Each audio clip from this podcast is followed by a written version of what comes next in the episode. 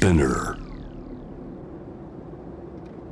J-WAVE ANA ワールドエアカレント今回は2023年6月24日放送。ゲストは猫写真家の沖正幸さん。勤めていた会社を辞め猫専門の写真家になったライフストーリー。さらに台湾やトルコなど猫好きの聖地と呼ばれるスポットを巡る旅の思い出など伺いました。お楽しみください。猫写真家というふうに、はい。まあ、肩書き。そうですね。自称ですね。自称。いつからなんですかそれは？えっ、と2015年ですね。はいきっかけは？きっかけはあのその前に勤めてた会社が、はい。お洋服の販売員だったんですけどもちょっとこう魔が差して会社を辞めてしまいまして。何歳の時に？何歳？20 20 15年だから今に8年前だから37おうもう普通こうそれぐらいの年齢で会社辞める時ってこうまあ次行くところが決まってはい。引き継ぎの時に「えどちら大丈夫なんですか?」っていう会話があるじゃないですか。それをこうはためで聞いてて大人の転職の仕方ってこうなんやって思いながら大人って賢いって思ってたのに自分はもうなんかこうまあ会社勤めてるとねこう辞めたくなる時ってあるじゃないですか。もう辞めてやるかみたいな、そういうのはあるけど僕もずっと続けていくと思ってたんですよ。それはい。がその日は朝電話して切った瞬間に、うん。あもう辞めなあかんって思ってしまってでもうそのすぐ会社のコピー機からコピー用紙を出してきてでパソコンで辞表の書き方を調べて でもう辞表を書いてで社長にこうお渡ししてはい。で社長はすごく引き止めてくださったんですけど僕はなんか僕がいないとダメでしょみたいな感じでなんかちょっと上から目線でやめたんですよ。で家帰りながらくりとあ自分良くないことしでかしたなって思って家着いてとりあえず、あもう一回寝てみようって思って 眠ってみてで夕方目を覚ましてみたら何も状況が変わってなくてでその時にその1年前ぐらいからねこの写真は趣味で一生懸命撮ってたしでお客様も知ってたんですよね僕が趣味でこうインスタに写真を上げて頑張ってるっていうのは。それは猫だったの？ねそうなんです。もともと写真は嫌いだったんですけどその会社に勤めた時に仕事上どうしてもカメラを使わなきゃいけなくなってきて、でまあお社会人になるとそれなりにこう証拠写真というかこう撮ることはあっても考えずに撮ってたんですけどその会社はすごく社長が写真のこと大好きでめちゃめちゃこうなんかこうダメ出しをするんですよ。僕の撮った写真に対してこれはダメでしょって。どうダメでしょっていうの。をでそれをずっとやっていくうちに徐々に写真が楽しくなってきて趣味になってたんですね、ただその趣味で撮った写真をこう Facebook とか SNS に上げてもいいねがそんなつかなくて、うん。それはやっぱりこう本気でやってる方と比べると自分の写真は大したことがないっていうのは自分の中で分かってた中こうたまたまこう仕事の休憩時間中にこう会社の近くの公園でやさぐれてたんですよ。その時にブサニャン先輩っていう ブブブサニャン先先輩。輩でも勝手に名付けてるんですけど、はい。あのアメシ柄のあのグレーの毛並みで渦巻いたこう柄のついた、でっぷりしたでし顔はちょっとつぶれ顔でエキゾチックショートみたいな子が いたんですね。はい。でその子を見た時になんか心射抜かれて。あ猫を撮りたいってもともと猫は好きやったんですけど、はい。被写体を猫にしたいってなるほどね。思ってやり始めたんです、そうんなるほど。のそこからなるほど。当時そのインスタグラムを会社でしてほしいって言われてたんですけど、全然その僕が上げても誰もいいねつけないし社長も見てないなって思った時にこれ何してもいいんじゃないかって思って、だったら僕の好きな猫の写真あげればいいじゃんって思ったら、意外と海外の方がすごく喜んでくださって、はいなんかこう自分の写真で世界のどこかで喜んでくれる人が、まあねなんとなくね、うん、いるし楽しいっていうかね。そうそうその趣実感があるよね。なんかそんな趣味っていいなって思って、じゃあ毎日続けようってこうなってたんですよ。でまあそれを皆さん知ってたので、うん。だからこうとりあえずうんうんブログを開設してうん。で猫写真家の沖正行のみたいなタイトルをつけてみてなるほどこれで周り怒らへんかなって思った時に、あ名刺も作らなって思って、その時に覚悟してうん。猫写真家って名乗りました、なるほど。仕事としてこうなりわいとしてはい。な、回っていくまでっていうのはやっぱり時間かかりましたか、2年半かかりました。なるほど。はい。もうやっぱりその猫写真家っていう職業ってありそうっていうのは世の中的にはこうなんか認知はされてるけど、うん。じゃあどうやって暮らしていけんのとかそうね。うん、なんか仙人みたいな感じでいるような気がするけど、うん。お会いしたことはありませんみたいな職業になってしまったから、どうやってお金になるのかなっていうところですごくこうできない時期というかこう認知されずにっていうこう腐ってた時期もあって そうか。さ幸い僕は2015年の4月に名乗った時に新潮社さんからこうお声をかけてもらえてはい。12月にこう写真集出せたんですよ。でそれでちょっと認知はされてたんですけどまだ全然そう食べていけるっていうわけでもなくてなっていうかね、まあ、他にも撮るって言ってもいいわけだもんな。だって言ってみてみればもちろん猫の写真を専門あどう撮るのは好きですけれども別に特に専門ではありませんっていう言い方もできるわけじゃないでか。ですきますできますただ僕の場合はもうほその SNS に上げた時に反応がみん他の写真では悪かったっていうのがあるので。猫以外はダメだろうなって自分の中にずっとあったのでだからそこで浮気がなかなかこうできなくてやっぱり好きな被写体に対してしか自分思い入れが上がんないので っていうところいやでいいんじゃないですか。いや多分ねそうやってなんていうか少し特化するっていうのは面白いと思います。この番組でもちょっと前に来てくださったのは、もうカピバラ写真家いましたからね。すごいね。ずっとそれかいっていうね。カピバラだけを撮るってすごいですねあだからみんな腹のくくり方の問題ですよ。ねうーんなんかそれが正解かは わたからまたなくてもね。ま良かった、ええええあの食え生きてるのええで今、だからたまたま良かったのかなとは思うけど、本当にその「必死すぎる猫」っていう,、はい。こう僕の代表作が2017年の9月にできたんですけど、そこが本当タイターニングポイントで。この必死すぎる猫っていうのは、はい。まあそのまあ撮りたくなる猫ってことなんだろうけれども、はい。何が必死すぎるの？ね、猫うん。猫のそのそうですね。生き様ですか？うーん猫がこうまあ猫ってこう気が多くていろんなことに興味を示すけど、うん。これってなった時にはもう周りを見ずに、うんうんうん。ひすごい表情で転がったりとか、うん。なんかで遊んでたりとか喧嘩の時の表情とかもこう、鬼の形相じゃないですか、うんうんこんな可愛い生き物がこんなことなるのっていう、そのそうね必死な瞬間っていうのに、うん。そこにそこだけではないんですけどその猫の心が見える瞬間を撮りたいなっていうところで撮ってた時に編集辰巳出版の編集の方が僕の写真を見てその必死なところをこうクローズアップして作った写真集って感じです。でも必死な姿を撮ろうと思うとできるだけまあこの自然な姿を撮らなきゃならないじゃない、はい。コツはありますか？うーんいや未だは取れてんのかなっていうところはあるんですけど、ただ自分の中で感じた時はその最初の方に取りに行った時に、うん。なんかこう全然近づいてないのに逃げる猫ちゃんっていうのがいたんですね。ただすめっちゃ逃げるくせうん。にご近所のおおばちゃんがすごい近距離で自転車でこう横切っていくのにうん。猫は逃げないんだああなるほど。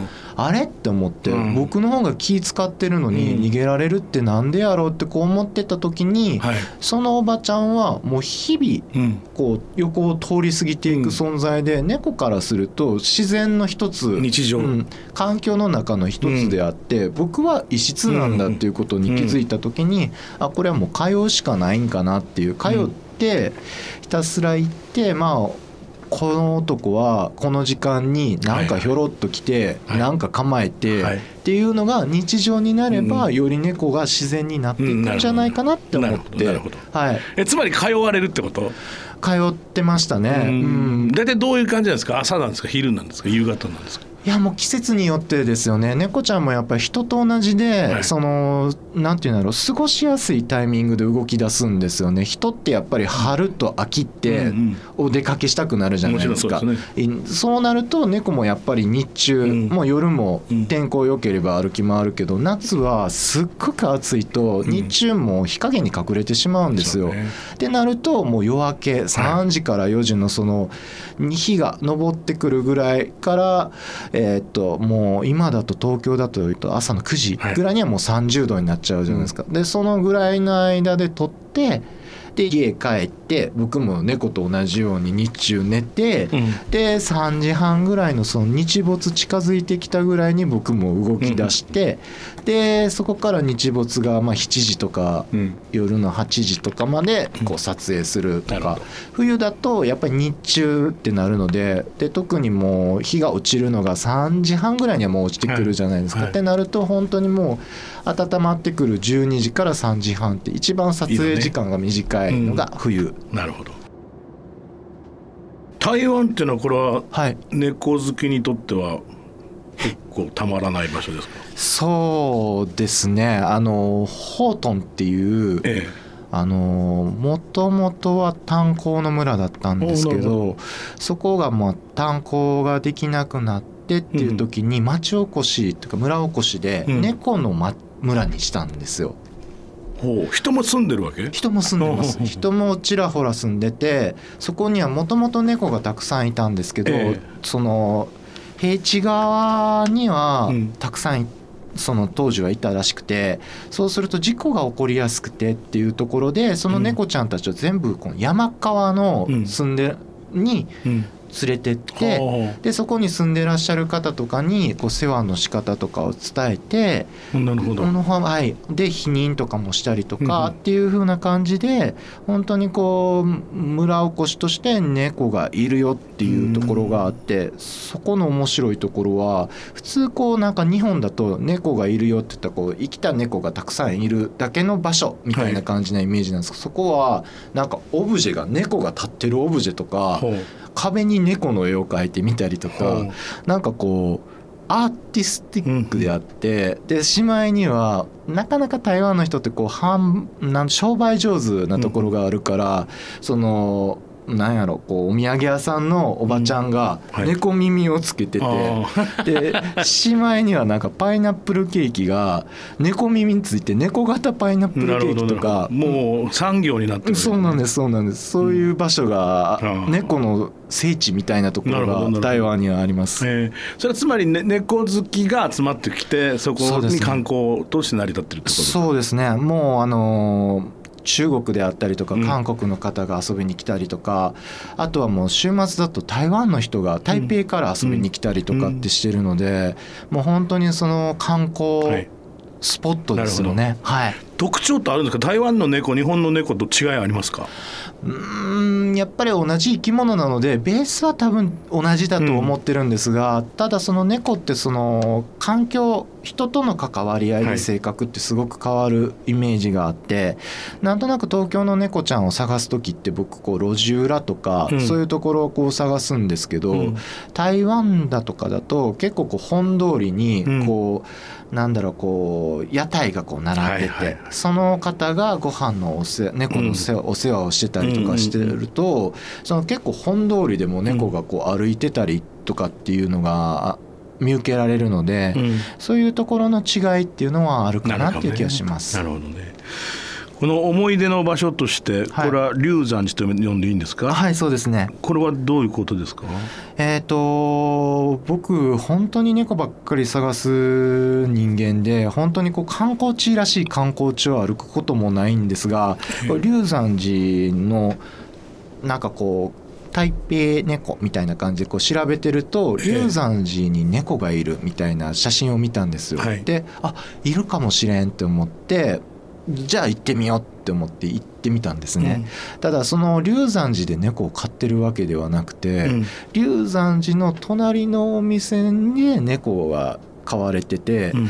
たまにその竜お店の子が塀を登って龍山寺の方にこう歩いてきて、うん。寺と猫みたいな絵が撮れるっていうのをこうずっとこうリサーチしていくうちに気づいて、うん。だからもう本当に偶然猫が気分によって寺に行きたいなって思った時に僕がいれば撮れるみたいな。だかはら最初は撮れるだろうって思ってこう結構もうし、ね、寺が猫飼ってるようなとこで猫ちゃんすごいいるんだろうなって思い込んでたら全然違くて、うん。それも知らずになんかこうあなるほど。ね半日いても一回ちょこっと見れるかみたいな。見てあ撮れるって思ったらさーって帰ってったりとかっていう。う。ん、そういうところでじーっとこう待っててもう半日とかいいてたら夕方頃に、うん。あの僧侶の方がこう度胸し始めるんですよ。はい。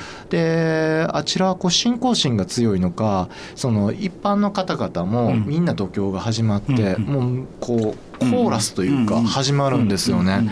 もうその一体感というか、それを感じた時にはもうなんか撮影のことは忘れてもうなんか撮影するのも失礼だなと思って聞き入ってました。ああそうですかね。はい、でもいい思いだね。そうですね。うん。あのおかゆ屋さんに必ず行かれると伺いましたけど、えっ、と2022年にうん台中のカフェギャラリーで写真展をさせてもらったんですよ。はい。そのギャラリーの方がうん美味しいお店をいろいろこう連れてってくださるんですけど、その中で行ったあの台中のリーチンクワントン町かなっていうちょっと読み方間違ってるかもしれないんですけどそこのおかゆさんが超美味しくて。うん疲れてる時とかにこう食べるとそのなんだろうスープみたいな感じでとろっとしてる中に、お米のスープなのかな、うん。でもそれで鶏の味がこう入っててもう美味しくてうん、もう僕毎晩これでいいんじゃないかっていうぐらい美味しくてだからもう台中に寄った時は必ずその友達に連れてってって。言ってあそうです。はい。なんかちょちょっとさあ揚げたなんかお麩みたいなの入れてな。ありますあります。あれ美味しいよね。美味しいです。うん。ザーサー入れてな。はいどうでした？その、まあ、展覧会もやられて、台湾の方々。どうですか？この反応といいますかリアクションっていうのが違うもんですか？日本と。やっぱりこう国民性というのかやっぱりこういいいいものを見た時のテンションの上がりっていうのをこうが大きくて、うん。その反応はとても良くて、うん。で台北の時の写真展はあのトークショーもしたんですけどど。20人ぐらい来てくださって、はい。で熱心にこう1時間2時間だったかな、うん。トーク聞いてくださったりとか、はい。多い日は100人ぐらい。へ見にギャラリーに訪れてくださったりとか、うん。本当にこう日本よりももしかしたら猫のことが大好きなのかなっていう気はします。えあそう、はい比率。まあね日本も猫好きいっぱいいますけど、うん。そんな感じがしましたか。台湾もな同じぐらいというか、うん。はい。はい、感じました。そうですか。次の街としてこれははい。トルコ、イスタンブール。そうですね。これはなんどんな旅だったんですか？えっ、ともともと僕と一緒に行く猫ツアーっていうのをコロナ前にしてて、うん。でそれ最初は、えー、とホトのやったんですよ。で、うん。次がそのトルコのイスタンブールっていうことで、まあその行くにあたって行ったこともないのに、うん。ツアーで行って先生面するのっておかしいよなって思った時に、じゃあ行ってみようって思って訪れました、うん。はい。どうですか？イスタンブールも僕もなん行ったことありますけどあのなんかい猫いそうですよねあそこね。めっちゃ。ねいるよね。なんか街中の猫率が高い気がするね。そうなんですよね。もう本当にこうなんだろう。日本でいう銀座みたいなブティック通りの、うん。ところにこう原チャリがあって、うんうん。でそこでなんかスッてこううんお高くと止まってる猫ちゃんがいて、うん。多分銀座だと驚くと思うんですよね。うわ猫がいるこんなところにみたいな。それが全くなくてうん。もう日常溶け込んでたりとか、うん。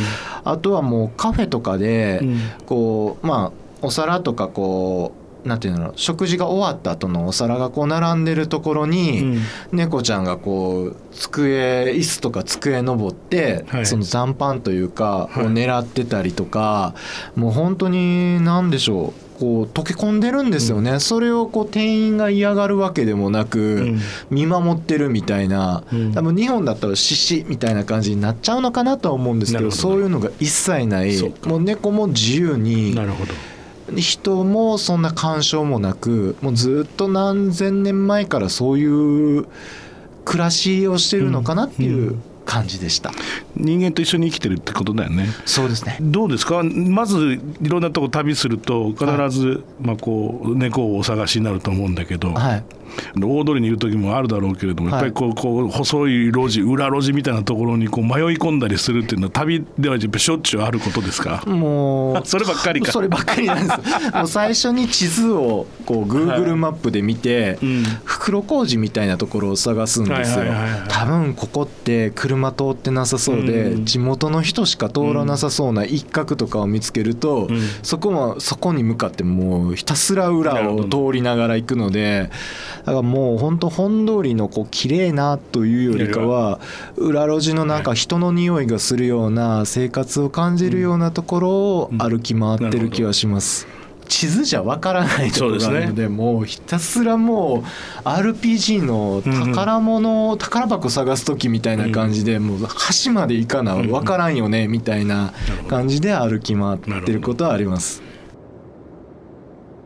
猫の一番好きな部分って何なんですか？あの習性とかその性格とかか彼らのいこう生きてる姿の。な何に惹かれるんですか？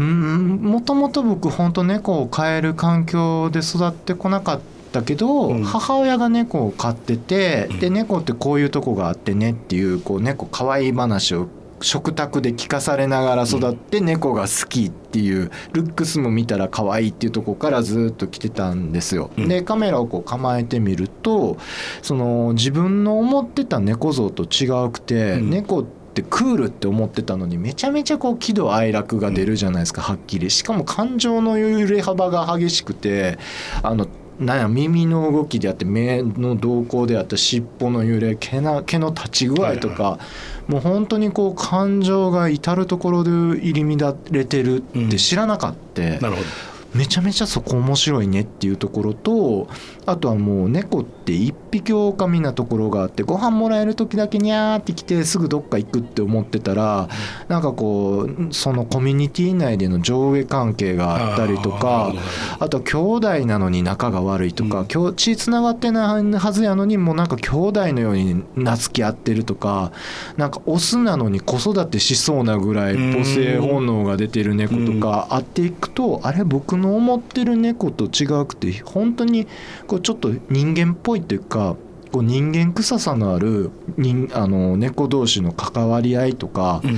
そういう僕の知らなかったところがたまらなく射抜かれてあ猫って外見もすごい可愛いのに 内面が恐ろしいぞっていうところに気づいて、はい。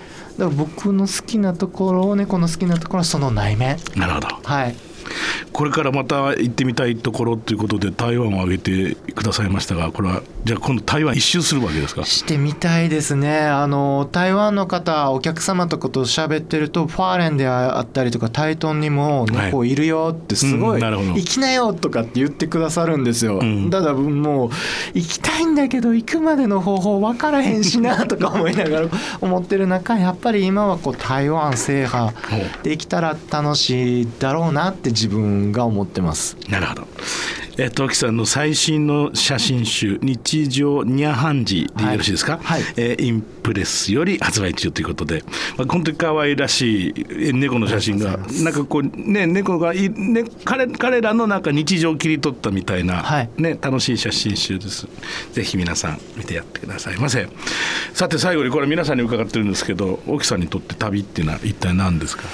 えーっと猫から与えられたチャレンジな気がします。というのもその僕が猫写真家になった37歳を区切りに、もう37年間で旅した量以上に今のこの8年間って、あのー旅を本当にしてるんですね。はいそれも多分猫がこう行ってこいってって僕の大好きな猫がここに行ってこいって言うからよし行くぞっていう気持ちになって、全くわからないところで僕ってもう全然こうガイドブックとかも持たずに乗り込んでいっちゃうので、そのホテルまでどうやって行くの？みたいな現地で悩んでたりとかするんですよ。だからもうそういうところから一からこう探しながら歩き回って、はい、それこそ猫のいる場所を見つけてっていうこう初心に戻るぐらい難しい、あのチャレンジを、その与えてもらってるのがその僕にとっての旅なのかなっていう気はします。